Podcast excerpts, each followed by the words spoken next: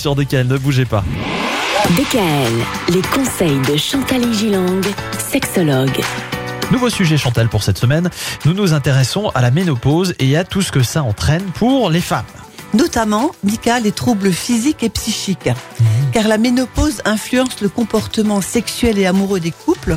Aussi est-il intéressant d'en découvrir ces mécanismes Mhm. et aussi de dédramatiser. Alors déjà, ça arrive aux alentours de quel âge la ménopause 53 ans 53 ans, c'est la Chez moyenne précis. euh, en, en Europe pour des femmes euh, en bonne santé, bien nourries, etc.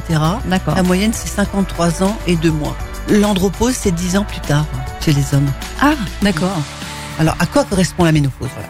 Elle correspond à l'épuisement du capital d'ovocytes qui existe dans les ovaires.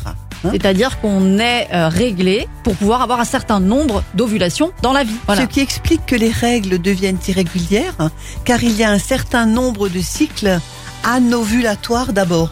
Mhm. C'est ce qu'on appelle la préménopause.